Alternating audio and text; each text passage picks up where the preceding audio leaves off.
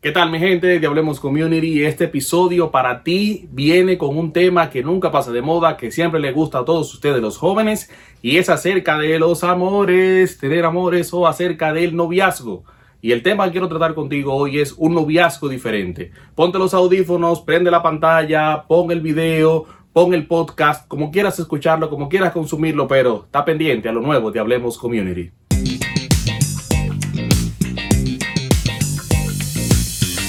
Las historias de amor son el tema predilecto de los directores de película, de cine, de televisión para buscar como esa trama perfecta que enganche y conecta con todo el mundo.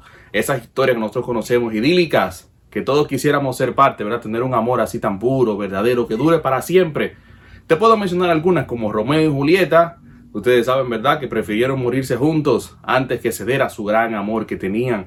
O los chicos de la película Bajo una estrella. A todos nos gustó esa película, a todo el que la vio, ¿verdad? Muy, emoción, muy emocional, se lloró mucho, pero esa historia tan linda de amor de esos dos jóvenes que por encima de su enfermedad pues se mantuvieron juntos. ¿Y qué tal los viejitos de la película de Notebook? Esa película, ¿verdad? Donde el viejito visitaba a la señora en el asilo, le leía las historias del diario de cuando eran jóvenes y mantenía en viva esa llama del amor. Todos quisiéramos contar un noviazgo así tan lindo, tan hermoso, tan fructífero, pero te digo que tú puedes tener un noviazgo de esa manera y puedes contarle a tus hijos, a tus amigos, a tus nietos, tataranietos, qué tan felices fueron ustedes y qué tan fructíferos fueron ustedes a la hora de tener un noviazgo. ¿Qué pasa hoy en día? Que construir un noviazgo de esa manera ya pasó de moda.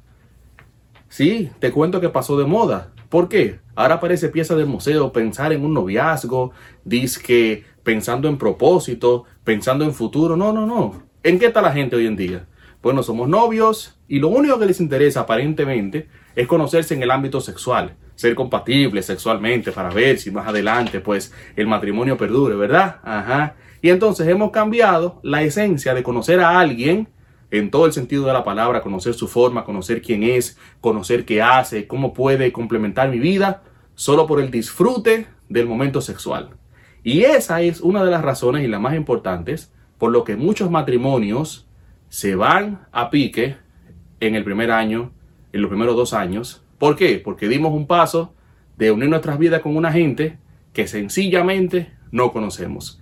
¿Qué te traigo en este tema? Bueno, te traigo cinco consejos, cinco consejos para que tengas un noviazgo diferente. Un noviazgo que cuente una historia, que la gente se ría y que la gente lo encuentre bonito, lo encuentre lindo, digno de que te hagan una película. ¿Qué tal? ¿Vas conmigo? Me caes atrás. Cinco consejos. Vamos arriba. El primero, no busques a la pareja perfecta. No existe. Si estás buscando el príncipe azul, no existe. Si estás buscando la pareja perfecta, quítate la venda, que no existe. Busca el que sea ideal. Y aquí yo sé que tú me preguntas, ok, ¿cómo yo sé cuál es el ideal? Primero tiene que ser el que te gusta físicamente el que te atrae, el que te deslumbra cuando lo ves, la que te deslumbra cuando lo ves, pero que aparte de ser lindo o linda, de ser el que está mejor del mundo, es aquel que compenetra y complementa lo que tú eres. Tiene una personalidad que te cautiva, tiene un temperamento diferente al tuyo, tiene cualidades que tú no tienes, que cuando se juntan son como dinamita. Y lo mejor de todo es aquel que puede soñar junto contigo. O sea, que pone sus sueños, lo une a los tuyos y crea un sueño más grande, pero nunca va a soñar por ti. O sea que nunca va a buscar sepultarte, sino hacer algo más grande con lo que tú tienes. Si todavía te quedan algunas dudas sobre qué es el ideal, te pongo unos ejemplos. Si tú eres muy rígido, muy rígida de, de temperamento, eres muy exigente, eres muy fuerte, tienes que buscarte una persona que te ayude a relajarte. Uno que sea más suave, uno que sea más light, uno que sea como más tranquilo, como más jovial, que sea como tu contrapeso. Y esa persona te va a ayudar a calmar un poco la ansiedad, a bajar un poco los niveles y a aprender a disfrutar la vida. Y ahí entonces encuentras un balance entre uno que es muy rígido y otro que sabe disfrutar un poco la vida. Pero por otro lado, si tú eres indisciplinado, indisciplinada, te falta un poco de organización, un poco de orden en tu vida, tienes que buscarte a alguien que te ayude a poner las cosas en su lugar. Alguien que te diga, ve acá, sentémonos, vamos a ver, esto no puede ir por aquí, tiene que ir por aquí, tiene que ir por allá. Y esa persona se convierte como en un soporte para ti y te ayuda en todo aquello que tú no eres capaz de hacer. Otra muy importante, no es recomendable y no es tu ideal que sea una gente igual a ti. Imagínate, imagínate dos acelerados, dos personas agresivas, dos personas de temperamento fuerte. ¿A dónde llegan? Luego de que pasan los días del deslumbramiento físico, qué bueno está, qué bueno está, viene el momento donde veo que yo estoy saliendo conmigo mismo. Ese mismo temperamento, tiene los gustos parecidos a los míos, pero piensa diferente, quiere otra cosa. Y a pesar de que pudiéramos ser compatibles con temperamento, cuando nos vamos al final, no hay ningún chiste porque al final es lo mismo que yo conozco. Y yo quisiera a alguien que tuviera algunas cosas que yo no tengo. Otros puntos importantes. Y seguimos todavía en el punto número uno. Y es que toma en cuenta la diferencia de edad. Tu ideal nunca va a ser alguien que te lleve muchos años de edad. Imagínate una pareja, 40 años y 20 años. Cuando el de 20 o la de 20 tenga 25, el de 40 tiene 45, no está pensando en salir, no está pensando en tener hijos, no está pensando en emprender nada nuevo. Ya el de 45 lo que quiere es disfrutar lo que ha conseguido, seguir trabajando en su proyecto propio, ver sus, sus hijos grandes y no está pensando en nada de una gente de 20 años. Entonces tu ideal tiene que ser alguien de una edad contemporánea, que puedan compenetrarse, que sean, eh, que sean gente de la misma época, si pudiera decirse, ¿verdad? De la misma década, que sean personas que no se lleven tanto tiempo, porque al final eso causa molestia en la relación. Pero también las etapas. Tu ideal no puede ser alguien que ya terminó la carrera universitaria. Imagínate, tú, tú estás empezando ahora, la universidad, entraste ahora, primer semestre, primer día, y tu ideal es uno que ya es doctor, especialista, que está pensando ya en cómo producir dinero de lo que estudió. Y tú estás pensando en qué vas a estudiar y si acaso terminas la carrera. Entonces hay como un desbalance ahí que no te permite tener un noviazgo tan lindo y tan soñado como quisieras. Tu ideal tiene que ser alguien que esté a tu nivel. Y tienes que descubrir en esa persona qué lo hace especial, qué tiene que te complementa, qué tiene que a ti te falta para tener ese match ideal que hace una relación que deslumbre, que cause sonrisas, pero sobre todo que cuente una historia bonita. Segundo consejo, segundo consejo, construye la zapata principal de una relación que se llama el respeto. Y estoy pensando en respeto. Sí, sí, el respeto.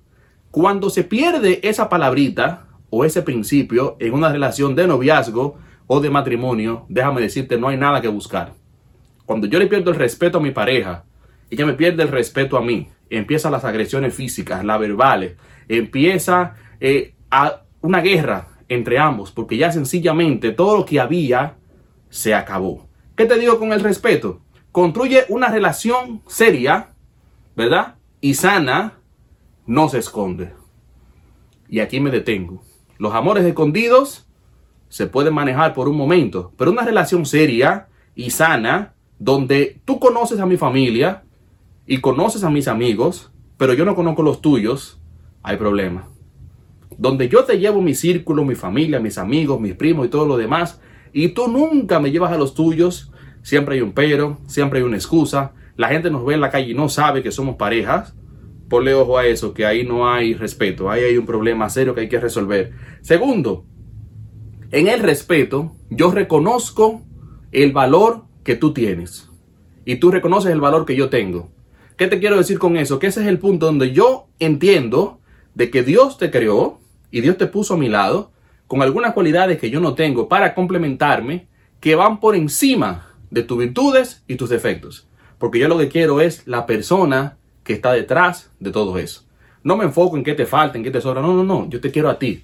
Y yo quiero estar contigo. Y eso se logra cuando yo reconozco el valor que tú tienes y tú el valor que yo tengo. Jeje, te va a gustar esta.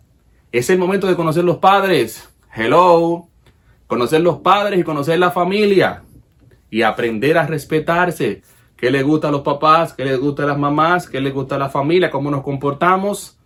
Miren, es muy difícil llegar a un matrimonio donde usted no sepa cómo comportarse con la familia.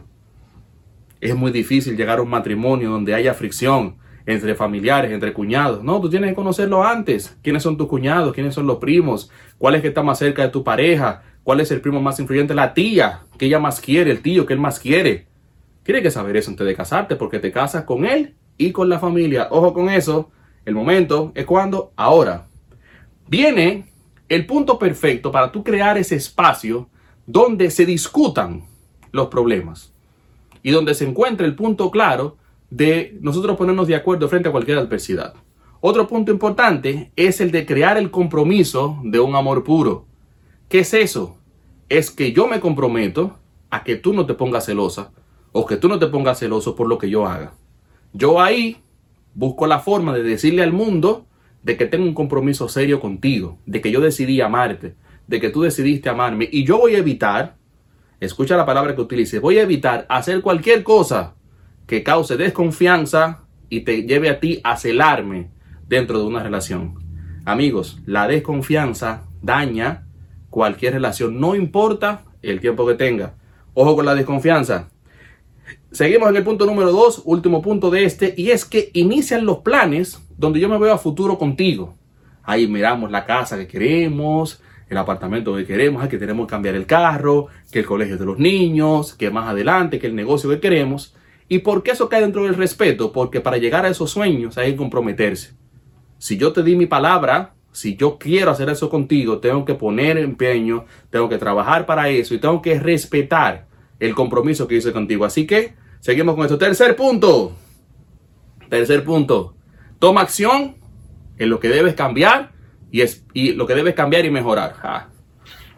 Aquí viene gente y dice, por eso yo no quiero tener relaciones largas, ni duraderas, ni, ni siquiera serias, porque desde que uno entra en amores con alguien, viene la pregunta, tú tienes que dejar esto, tienes que dejar aquello, tienes que cambiar por aquí, tienes que cambiar por allí, pero lo importante no es que tú dejes tu esencia, nunca podrás dejarla pero sí pensar en cuáles hábitos tú puedes mejorar para que la persona que tú decidiste amar, que tú decidiste conquistar, se sienta a gusto contigo. Te pongo un ejemplo.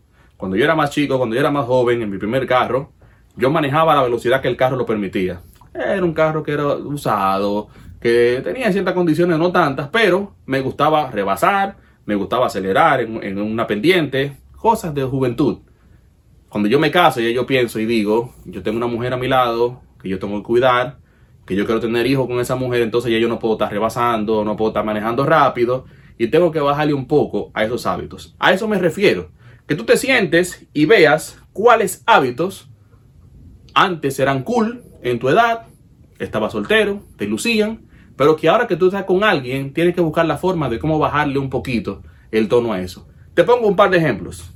¿Cómo me dirijo al sexo opuesto? Si tú eras muy brindado, muy brindada, muy chévere con el sexo opuesto, una vez tú tienes una pareja ya seria, un compromiso serio, un noviazgo, que quieres que sea diferente, que cuente una historia, tienes que buscar la forma de cómo poner tus límites con el sexo opuesto. Que ellos entiendan que tú ya tienes dueño, tienes dueña, que estás comprometido, que tienes un compromiso, que tu esencia no cambia, pero hay límites y hay fronteras que no se pueden romper. Segundo, la importancia que le doy a mi familia y la importancia que le doy a tu familia. Ese puntico le demuestra a una gente cómo yo seré cuando tengo un matrimonio. ¿Qué tanta importancia yo le doy a mi familia en el noviazgo? Le dice a mi futura esposa, a mi futuro esposo y a su familia cómo yo seré cuando me case. Y de igual manera, la importancia que le doy a ellos. La madurez que yo proyecto. Eso es muy importante yo no puedo ser el mismo payaso, la misma payasa siempre. Yo tengo que buscar la forma de cómo manejarme cuando ya yo tengo una relación seria. Esa persona tiene que ver que yo proyecto la madurez que digo tener. Y si no la tengo, cambio la actitud para que se vea que soy un poquito más maduro y lo voy cogiendo en el camino. Pero la idea es que tú proyectes realmente quién eres. Y al final, que se vea el esfuerzo de avanzar y progresar. Puede hacer que tú entres en una relación de noviazgo sin trabajo pero ¿y te vas a acostar todos los días esperando que del cielo caiga la bendición? Sin mandar un currículum, sin emprender ninguna idea, esperando que del cielo caiga todo. Y te quieres casar y cómo. Entonces, ahí entra el punto de cuáles hábitos tengo que cambiar para que la gente vea que yo tengo el esfuerzo de avanzar y de progresar y las puertas empiezan a abrirse. Cuarto, cuarto consejo y voy acabando. Crea una dinámica para resolver las diferencias. Ese espacio donde nos sentamos, negociamos, y decimos, no me gustó aquello, no me gustó esto, mejoremos esta parte, ¿verdad? Y ese es un punto neurálgico en cualquier relación. ¿Y por qué te lo menciono en el noviazgo? Porque es como una zapata que tú creas, donde ustedes crean un espacio, un momento y en el que se dicen las cosas. ¿Qué decir? Por ejemplo, nunca guarden nada, por más pequeño que parezca. Hablen. El cúmulo de muchas molestias, de muchos disgustos, sin sabores, como quieras llamarle, incomodidades, es lo que da lugar al final a una bomba que explota con la más mínima de las molestias, inconformidades o con lo que tú entiendes que es el disparate más grande. Te pongo un ejemplo. Una pareja tiene cinco años casados y el esposo tiene cinco años aguantando cositas que no le gusta de la esposa. Y la va sumando, y la va sumando, y se van sumando. Y un día ella le pone la comida un poco fría, porque no le dio tiempo, porque llegó tarde de trabajar, porque está cansada. Y ese día es el acabose. Él llega cansado de la calle, él llega estresado, ella cansada también. Y él le dice, tú siempre me pones la comida fría. Pero es la primera vez que pasa. Y cuando nos sentamos en consejería, que hablamos con ellos, ah, es que el pana tiene cinco años aguantando, callado. Nunca le dijo nada a ella de las cosas que le disgustaban y pretende que ella sea adivina y lo sepa. Entonces, mi gente, tú quieres tener un noviazgo diferente, que sea sólido, que sea compacto, que pueda llegar a un futuro, que pueda llegar lejos. Cada disgusto, siéntate, conversalo con tu pareja y háblalo. Segundo, importante, aprende a decir las cosas sin herir al otro. Tú tienes razón, claro, pero aprende a decirlo, aprende a hablarlo, sin atropellar, sin maltratar al otro, sin denigrar al otro. Lleguen a un consenso, son pareja, se aman, se quieren y quieren estar juntos. Aprendan a decir las cosas como deben ser, pero sin herir al otro. Aprendan a negociar. Siempre hay uno de la pareja que va a exigir un poquito más del otro. Y yo quiero que tú hagas esto, yo quiero que tú hagas aquello. Entonces es el momento de sentarnos y ver, ok, ¿en qué nos conviene que hagamos esto o aquello? ¿Por qué yo debo de hacer esto, debo dejar de hacer aquello? Y esa negociación crean ustedes una dinámica que en el matrimonio eso sale genial. Y cuando se sienten a hablar, siempre buscarán la forma de cómo ponerse de acuerdo. Y al final, tú me podrás decir, pero yo puedo esperar al matrimonio para hacer eso. En el noviazgo, en el momento de todo color de rosa. ¿Cómo yo voy a dañar ese momento especial del noviazgo, de los noviecitos y todas las cosas, de que peleando, de que discutiendo, de que hablando, negociando? Yo lo puedo dejar para el matrimonio. Y yo te respondo, sí, lo puedo dejar para el matrimonio, claro. Pero en el matrimonio cuesta lágrimas, cuesta problemas, hay que buscar una tercera persona y se hace más difícil ponerse de acuerdo. Mientras, si lo haces desde el noviazgo, cuando llegues al matrimonio, tú verás como todo fluye porque ya tendrán un estilo de cómo hacerlo y siempre saldrán a camino. Quinto consejo y último, pero no menos, no menos importante. Aquí quiero toda tu concentración, toda tu atención en el quinto consejo y es que Dios es tu mayor aliado. Dios es tu mayor aliado. Lo más importante en una relación es tener a Dios como centro. Ese es el momento donde tú entiendes de que aparte de que amas a una persona, que decidiste amar a una persona, te vas a regir por los principios del que te lo da todo, por los principios del que hace todo posible, por los principios del que te puso esa mujer en el camino, ese hombre en el camino, para que seas feliz. Entonces, a partir de ahí, tu actitud cambia, porque ya tú no haces las cosas para dañarle a ella, tú no haces las cosas para no ofender a Dios y para no dañar a Dios. Una pareja que tiene a Dios como aliado, que tiene a Dios como centro, que tiene a Dios como norte, es una pareja que aprende a ser feliz, una pareja que aprende a pelear en las adversidades y una pareja que encuentra siempre un camino y una solución para cada problema. Sin Dios es difícil. Con Dios es posible. Así que tu principal aliado, tu principal soporte en una relación el que los va a mantener unidos, el que los va a mantener cohesionados, el que no los va a dejar a ustedes fallar, no porque ustedes sean especiales, ni sean perfectos, ni mucho menos, es aquel que te va a recordar siempre que hay una persona que tú decidiste amar, que merece respeto, admiración y merece el trato que tú requieres que te den. Entonces, mi gente, termino con este video, con este tema. ¿Te hablo de un noviazgo perfecto? No, eso no existe. ¿Te hablo de un noviazgo tan feliz que nunca van a tener problemas? Tampoco, pero sí de uno diferente. Te hablo de uno que va a tener unas bases muy diferentes a lo que tiene ahora mismo el mundo, a lo que tiene ahora mismo la calle, a lo que se ve como normal. Va a ser un noviazgo tan, tan, tan diferente que la gente se va a admirar cuando lo vea. Te va a querer preguntar cómo lo hiciste, cómo lo lograste. Y tú le vas a contar tu historia a tus nietos, a tus sobrinos, a tus hijos y se van a reír muchas veces porque van a decir, pero mami, pero ¿y en qué época fue esa? No, en la época de ahora, de los millennials, la época de los Z, la época del internet, del iPad, de todo. Pero pusimos en, en perspectiva y pusimos como objetivo cinco consejos que nos ayudaron a tener un noviazgo diferente. Entonces, te dejo con la cita de Primera de Corintios, capítulo 13, acerca del amor, para que entiendas que el amor no se trata de maltratar, de golpear, de estar juntos. El amor es una decisión que implica muchas cosas. Y te dejo unos versículos aquí. El amor es paciente, es bondadoso, no tiene, no tiene envidia. El amor no es actancioso, no es arrogante, no se porta indecorosamente, no busca lo suyo, no se irrita, no toma en cuenta el mal recibido. El amor no se regocija de la injusticia, sino que se alegra de la verdad. Todo lo sufre, todo lo cree, todo lo espera, todo lo soporta. El amor nunca deja de ser. En este mes del amor, proponte tener un noviazgo diferente. Un noviazgo que lo cuentes con alegría, que saque una sonrisa y que sea digno de una historia que contar y de una historia que llevar al cine o a la televisión. Dios te bendiga, déjame tu comentario y espero que te haya gustado este tema acerca de un noviazgo diferente. Hasta la próxima.